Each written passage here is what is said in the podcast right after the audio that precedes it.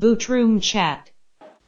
大家好，欢迎收听笑谈。今天我们的主题还是欧冠小组赛。我们今天呢聊一下另外一个小组赛，就是这个 F 组，被誉为死亡之组的这样的一个小组。呃，巴塞罗那、多特蒙德、国际米兰，还有布拉格斯拉维亚啊，这四个球队会相互厮杀。大家怎么看这个死亡之组呢？我 V 可以先说一下。啊，这个组肯定是，嗯，就是我抽抽完签之后，我是很开心啊，因为这抽完签之后，我立即就办了多特会员，我打算是既能看国米又能看巴萨，这个事情肯定是很，我是还是蛮开心的。当然，对于这个球队来说的话，对于多，尤其是如果对于多特来说的话，这个组反正还蛮难的。对我个人而言，我肯定还是相对而言更加看好巴萨和国米出线。哦，你看好国米出线啊？因为波特的攻击力还是很强的。国米今年的呃引援非常好吧？你有没有看到网上那个段子啊？呃，就是有一个闹事想走的高价前锋，然后买了一个那个自由转会的那个世界级中卫，然后还买了一个呃意大利国脚中场。还有一个三十岁的主的主力前锋啊，还是南美的。然后这一幕大家好像在十年前看过啊，就冷场了。那是谁？那十年前那个是谁啊？一零年国米啊，一零年国米一模一样的。对，这个引援基本上可以全都套上去。对，国米是国米是这赛季相当于可以说是，反正我是就是完全脱胎换骨。所以说，这个球队还是非常值得，呃，观察。从他从一开始就观察、去跟踪他变化的一个球队，啊，这变化太大了。尤其孔蒂一来，整个架构一换，这球队整个精神面面貌都不一样。嗯，这个确实，今今年夏天从那个整个引援来看的话，国米我感觉，呃，他可以说是在欧洲范围内，他这个转会操作都可以排得进前二吧。因为你看免签戈丁，外加他这几笔交易都非常好，戈丁加上那个德弗莱，加上呃时刻的里尼亚尔，再加上汉达诺维奇，这个后防线非常强大的。嗯，孔蒂还是会打三中卫吧？这个就不好说了，因为其实孔蒂，我我不知道我魏有没有注意过，我记得。好像他在尤文的时候就一直想打四后卫来着。对对对，他在他在尤文当时其实很长时间都是想用四后卫啊，啊，而且有时候会用四幺四幺，会当时也就导致这个一系列的结果，尤其是尤文小组赛踢的也不算很好，然后淘汰赛踢的就呃更不太好了。然后像在切尔西一开始也是嘛，就是一开始踢四幺四幺，让坎特踢单后卫，结果被阿森纳踢了三比零，所以就。变阵了，变阵三四三，然后就开始了三后卫之路。呃，尤其国米今年的话，他引进了卢卡库，卢卡库在目前他这个风格的话，我觉得是比较适应意甲的，因为意甲，呃，在群里面很早就聊过了，意甲现在衰落最大的一个特征就是整个意甲它缺乏比较好的边后卫，这个好的范围非常的宽，甚至就是身体素质好的边后卫都很少啊。呃，所以那不勒斯当时能攒齐古拉姆和西萨的话，其实非常非常的难得，在意甲的话优势也非常的大。所以从这一点，卢卡库的特点各种来看的话，他可以，我觉得会相对乐观的看好他在意甲的表现。所以国米这个赛季他这个引援之后的提升，我觉得是非常非常明显的。可以说作为这个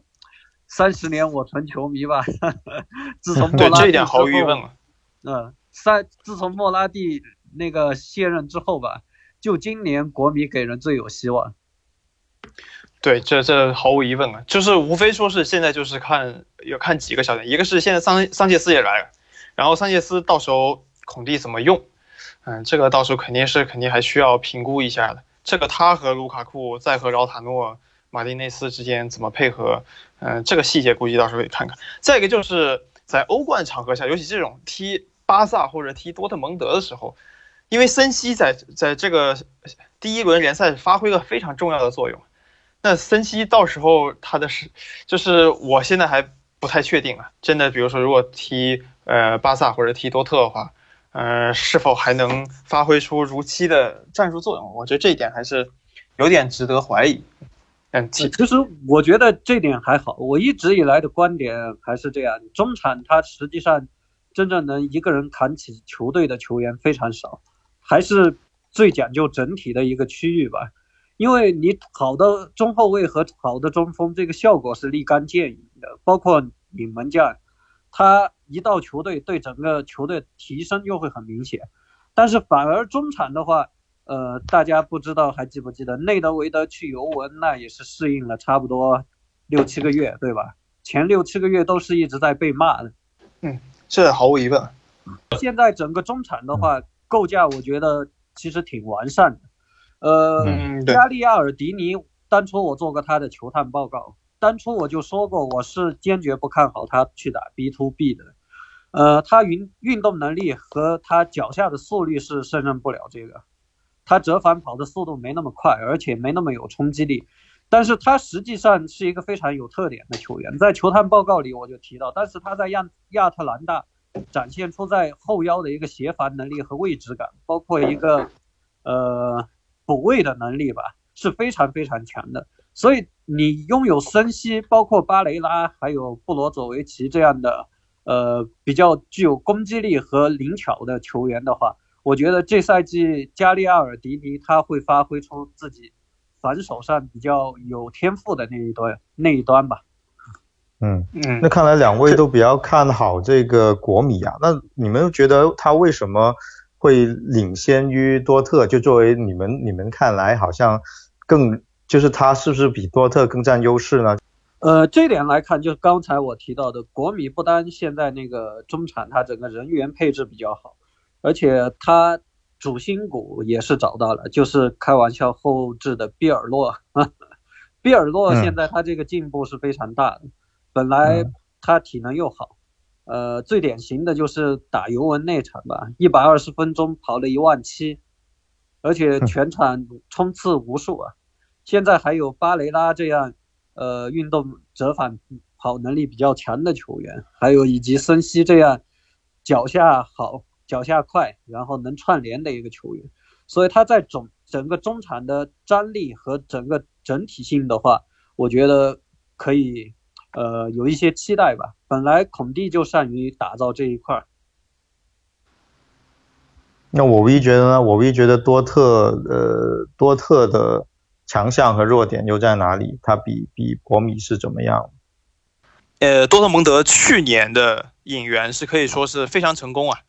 呃，几个引援，尤其是维德塞尔和德莱尼，直接就把球队相当于整个给撑起来了。然后一度。呃，多特蒙德是看到了能扳倒拜仁拿下联赛的一个希望，当然最后也没有成。嗯，当然这一点，呃，从整个赛季上来说，呃，也算是一种必然，因为确实是球队的消耗特别大。这一点消耗就是，他其实是没有，就是除了帕克之外没有前锋，就是你帕科作为一个前锋，他局限性非常明显。嗯，你如果作为替补出场的人。呃，去完成抢点，他和桑乔之间能够完成非常好的配合，和罗伊斯的直塞也能跑出非常好的跑位。呃，但是如果让帕科去打首发消耗的话，会有很多问题。嗯，这个不是很好转换。所以说，就是上赛季的话，多特蒙德搞出过一套格策先首发消耗，然后最后再替补出场帕科这样一套战术。啊，当然，在整个上半段，这个战术其实确实是发挥了发挥非常好。但是等到下下半程的话，就已经呃无力了，而且格策还有格策自己的问题。这赛季呢，相当于是针对上赛季一些问题吧，然后去针对性引援，比如说左后卫买了舒尔茨，嗯，中后卫又买了胡梅尔斯，嗯，从相当于胡梅尔斯和阿坎基这对组合，如果他们的身体状态都是比较好，因为他俩都受过很多伤嘛。那他俩其实是应该是德甲最强的一个中后卫组合，但他俩的状态现在确实是很难保证。嗯，一方面是胡梅尔斯的年纪，另一方面阿坎吉关键部分的肌肉受受过受过伤，哎，这都是确实很难保持状态。呃，另一方面，前面呢是买个布兰特，买个呃小阿扎尔，这嗯意图非常明显。呃，布兰特是个非常其实很实用又特质非常好的一个前场球员，就是他很容易跟其他不其他类型球员搭配。而小阿扎尔是就是典型的刷联赛的球员，嗯，这所以多多特蒙德这赛季可可能就是在联赛里的消耗会比上赛季要小不少。呃，但是在欧冠呢，这个就。不太好说，因为反正就是，嗯，法夫尔还是很喜欢用魏格尔，这一点我是，我就我是觉得问题还蛮大的。其实，嗯，但是用德莱尼和维特塞尔，维特塞尔那就很取决于维特塞尔一个人的身体状态能够保持成什么样的什么样的情况。嗯，维特塞尔如果因为上赛季相当于完全是透支他和罗伊斯，啊，维特塞尔这身体状态就到后半段就完全没法看了。这赛季维特塞尔。嗯，我从第一场来看，他反正状态跟上赛季初期是没法比的。哎，这一点来说，就是也是多特蒙德一个隐患吧。嗯嗯，我是觉得国际米兰是因为是，就是他他的中场几个人，呃，分工可以说非常明确，而且特质都非常好。那这一点，如果说就就看孔蒂，因为孔蒂有时候打杯赛的时候会有一些过于谨慎，或者说。他的临场有时候会比较慢，只是说这方面的问题。嗯，因为其实两个队虽然都有很不错的引援，但国米可能更多的是实力派。呃，但是年纪啊，或者说有些可能像卢卡库有点在曼曼联打的比较挣扎。而相反呢，多特你看现在最火的桑乔就被被吹得非常厉害，特别他又是大英的一个希望之星嘛。你们怎么看桑乔这个球员？这个我觉得我先纠正一下老高，实际上国米目前阵中的，呃，所谓的高龄球员，三十岁以上的并不多，主要还是戈丁，呃，汉多汉达诺维奇和桑切斯吧，其他都是正单打啊，所以你这样说，我觉得有点不大对。就你相对于青年军嘛，相对于多特这种青春风暴。那你这样说，那我要不要数一下多特三十岁以上的球员？这这样说吧，这几年的德甲攻击手都有一个问题，就是离开德甲以后容易水土不服。德甲比较大的一个问题就是防守球员特别爱铲球，但是铲的球精度各方面又比较差，容易失位吧。还有另外一个就是组织防线，包括三条线的这个。距离感也比较有问题，在德甲你可以看到很多大空间的场面，这甚至我觉得在法甲都不多见。嗯，对，这一点是没错的，因为我上赛季现场都看了三场，嗯，桑乔啊，就是怎么说呢，就是，嗯，我觉得多特蒙德买桑乔，而且去把资源投向给他，然后去，嗯。在如果之后能够以大价钱再卖回英超的话，那多特蒙德这个交易从策略上来说是非常聪明的，啊，而且是这个独具眼光啊，这是非非常厉害。就是你通过经纪人去很低的价格去买入一个，呃，英格兰的一个，嗯，年轻球员，然后，然后你再再把他，呃，踢完两个赛季以后，以甚至可能十倍以上的价格再卖出去，嗯，这个这是这这个。这个策略是完全是非常成功的，但桑乔他有他自己的问题，就是桑乔他最大的优势是他有的他有时候起速的时候，他在高速下有时候能把球停住，就这是这一点是非常难得，很多包括同一批次的英格兰的边锋，嗯都没有这个能力。其实就哪怕很多可能名气呃这个吹的也堪比桑乔的一些人，但桑乔就是他也。他的局限性也非常明显，他其实技术并不好，他很很糙。其实，虽然说他的过人非常多，他的数据非常好看，但是你让他有的球让他去硬掰过来不行的。嗯嗯，对，所以而且法夫尔上赛季对桑乔的用法也有一些变化，他等到他下半程啊，桑乔很多时候已经不是全往边路，他已经开始往中间走了，有时候在中圈附近挑传。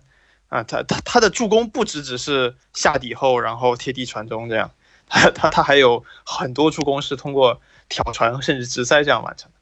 嗯，但是呃，从这一点也能看出，就是多特蒙德把很多资源交给桑乔。嗯，因为桑乔他年轻，然后速度又很快，然后又非常能跑，所以这怎么说呢？就是机会往往有时候有在这种战术下会出在跑得多的人。嗯，他他能跑到位，所以这个球就是他的，这个球进球的人也是他的。嗯，微笑觉得呢？呃，我觉得三乔他当然是有一定天赋的球员，但是我并不觉得他能达到就是所谓的斯特林，包括甚至斯甚至是斯特林以上的天赋吧。那好啊，我们聊那么久国米和多特蒙德，我估计巴萨球迷不满意了。就这个死亡之组，一个最大的 boss 应该应该是巴塞罗那吧？呃，你们怎么看巴塞罗那对着这两个强队的一个表现？没买到内马尔的话，这那是对巴那巴塞罗那整个战斗力会有一个比较大的一个影响吧。虽然我觉得现在内马尔也是下滑的比较严重吧，不管从那个出勤率还是各方面。但总体来说，他的实力还是毋庸置疑的。嗯，那巴萨的话，对阵对对像像多特或者说国米，因为这他们两个都有一些冲击力比较强的呃前场，这巴萨是不是会比较害怕这样的一些战术风格的球队呢？因为还有这个梅西和苏亚雷斯还伤一个月。所以就像客场踢多特蒙德，梅西和苏亚雷斯可能都上不了。嗯，这场还确实是可能会有一些问题，但我觉得就是，嗯，就不太好说，就是啊，因为巴塞罗那是一个确实是，呃，非常复杂的俱乐部。这个俱乐部在这几年，呃，尤其是开始堆巨金政策啊，这个球队，呃，由此而生一系列问题，就不管是。从库蒂尼奥来，再到库蒂尼奥走，嗯，到买登贝莱，然后登贝莱现在又出了这么多事儿，呃，所以现在要要又想着去重新买内马尔，然后，呃，这个对球队整个前场的结构来说都是完全不同的。当然，有一点是，就是，呃，呃，像客场踢多特蒙德的话，呃，梅西和苏亚雷斯因为受伤可能上不了。然后就只有可能只有格里兹曼，但这样的话，可能就是格里兹曼可能会反而是一个相对比较轻松的一个环境去踢球，但是也不好说，因为他没有没有前锋去给他保护，哎，所以这个球队会会有一系列的呃很复杂的一个这这属于系统性的问题，嗯，但是我觉得就是怎么说呢，就是巴塞罗对巴塞罗那来说的话，小组出线。啊，并不是太难的问题，因为这个这球队他的状态会出的比较早，嗯，而且小组赛他他反而投入度也，呃，做都都做得非常好啊，所以我觉得这这一点来说，对巴塞罗那来说反而不是什么问题，嗯。所以你们觉得其实还是多特和国米是要比较残酷的，就应该是有一队要掉队，要要被淘汰出这个小组赛，就无法晋级到淘汰赛，对吧？嗯，对，我觉得相对而言是这样，但巴塞罗那其实这个球队会有非常有非常多的问题，但是我觉得这些问题不见得会在小组赛就会暴露出来。嗯，呃，我觉得这次这个死亡之组也是对巴塞罗那的一个考验吧，因为说实在，巴塞罗那我觉得是整个欧洲在转会市场最不实干的一家球会，因为它 有大量的金钱和大量的薪资空间，但是买的人好像总是在那种。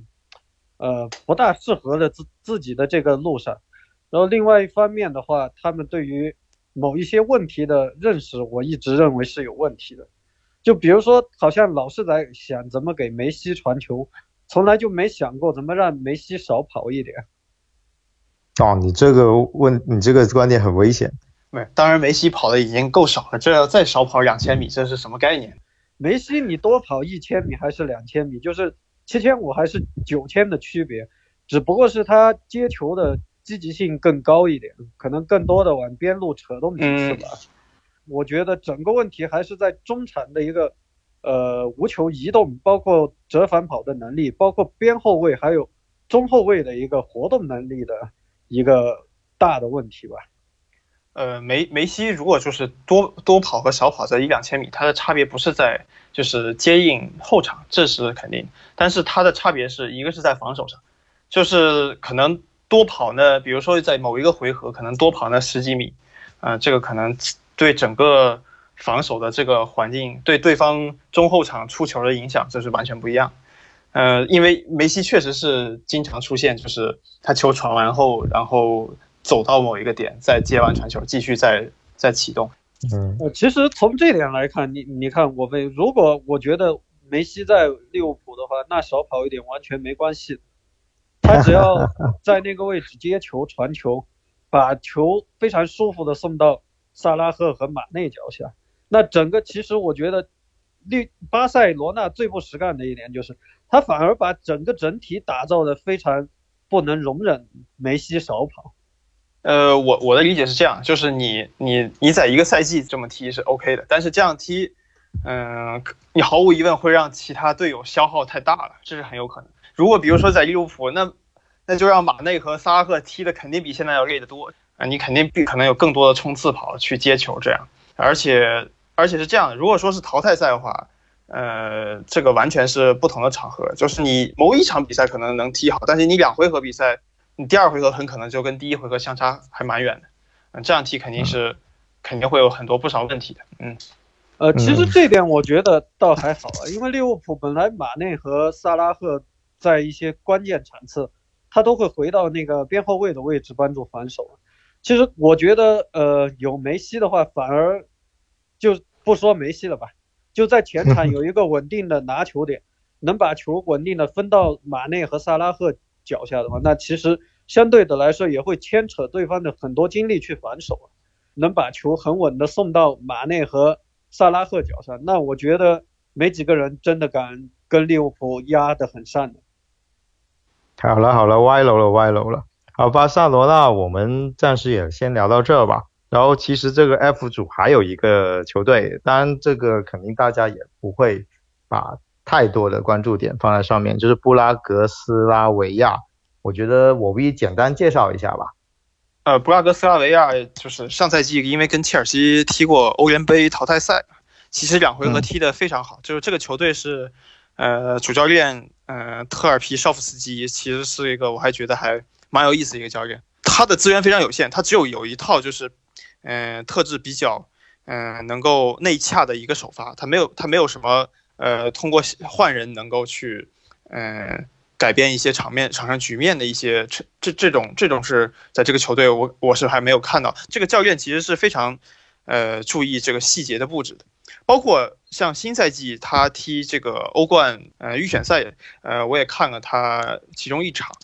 嗯，以前的那个从边路去围绕进攻，然后从边路再如何打回来，还有就是中锋回撤，呃，两个边路同时直插，然后一个在中锋回撤后把球塞给某一个边路，呃，这个思路其实还非常明确。他的进攻其实非常简练，而但这个球队反正比较强的人主要是二十七号那个伊布拉辛特拉奥维，然后呃奥莱因卡也是一个黑人。也还有斯坦丘是比较重要的球员，呃，整个来说就是整个中间场就是靠这个三个人把这个结构给撑起来。啊，那我们看这个布拉格啊，布拉格斯拉维亚能不能爆冷，把某在某一场两场让前面三个所谓的强队翻船吧？那好了，我们今天这个 F 组的这个死亡之组，那这么看确实也挺死亡的，连最弱那一队。好像也有一点点变数，呃，我们现在今天就聊到这，呃，最终呃谁会出现，我们也不敢预测，然后呃也我们也非常期待这么好的一个呃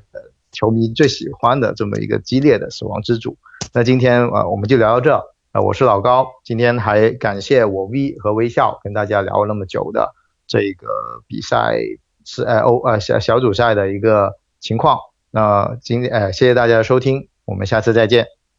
好的，大家再见。